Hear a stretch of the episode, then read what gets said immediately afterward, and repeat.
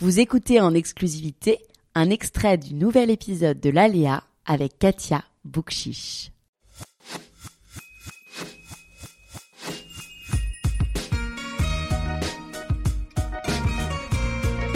Alors d'abord, c'est un choix.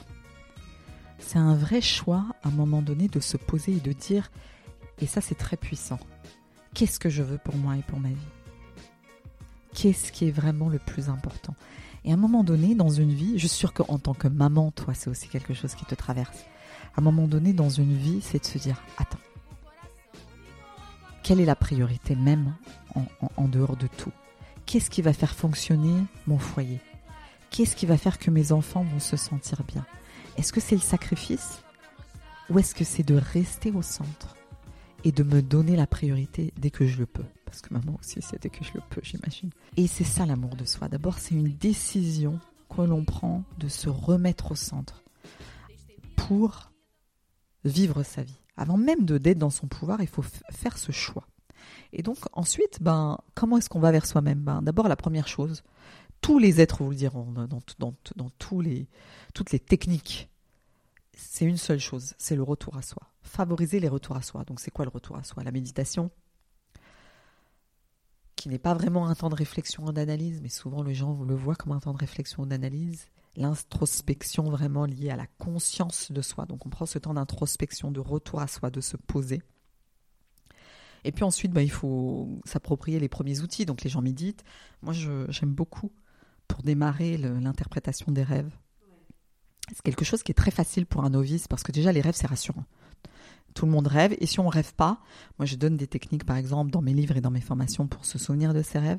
Et les rêves c'est aussi très psychologique. Donc les gens ils se disent, avant d'entrer dans l'inconscient et l'invisible, je vais juste commencer par mes rêves véritablement.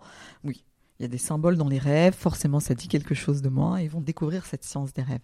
Les rêves, c'est intéressant d'avoir aussi un exercice de journaling, de faire de la méditation. Beaucoup de gens aussi aiment le yoga, parce qu'en effet, c'est une manière très simple de se remettre dans son corps. Et puis, bah, il faut commencer à un moment donné par faire une thérapie. Alors moi, j'aime à dire, parce que c'est ma passion, parce que c'est mon métier, donc c'est aussi quelque part une conviction personnelle, que quand on a une dent qui va mal, on ne reste pas avec une dent, on la laisse pas pourrir pendant des années. Bah, l'être, c'est la même chose. On a aujourd'hui cette chance d'avoir énormément de thérapies. Des ostéos, des chiropracteurs, des magnétiseurs, des énergéticiens, des psychologues, des psychiatres, des, analystes, des, des thérapies, euh, voilà, plein de types d'accompagnement, des cercles de femmes, des cercles d'hommes, des retraites. On a, on a un, un ensemble d'outils à notre disposition, des sophrologues, voilà, des kinésiologues, et pour tous les goûts. Et puis il y en a pour tous les goûts, c'est-à-dire qu'après c'est fonction de là où on est à l'aise. Donc moi je dis, allez là où vous êtes à l'aise.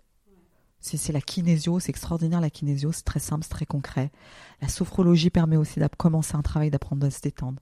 La méditation permet d'ouvrir l'espace du silence et de la rencontre avec soi. Et puis ensuite, la vie, c'est un cheminement. Comme quand on change de dentiste, de médecin, ou de, on commence avec quelqu'un, et puis après on va plus loin. Donc il faut commencer à se mettre en mouvement. Mais se mettre en mouvement en ayant conscience que notre être, c'est pas des dossiers qu'on range dans un placard. Les gens, parfois, au bout de 2-3 ans, ils disent Bah oui, mais j'ai énormément travaillé sur moi.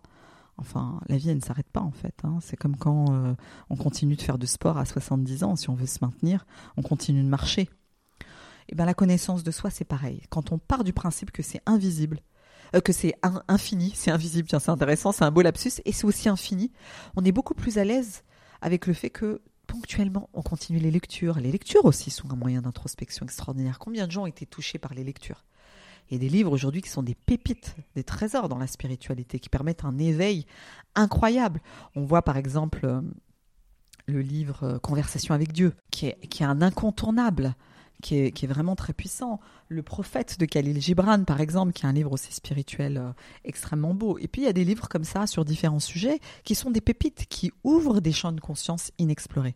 Alors le livre aussi, en plus, ça, ça le l'avantage d'être universel, d'être très accessible aussi euh, financièrement. Donc ça permet aussi à nombreux gens d'évoluer, même sans passer par une thérapie.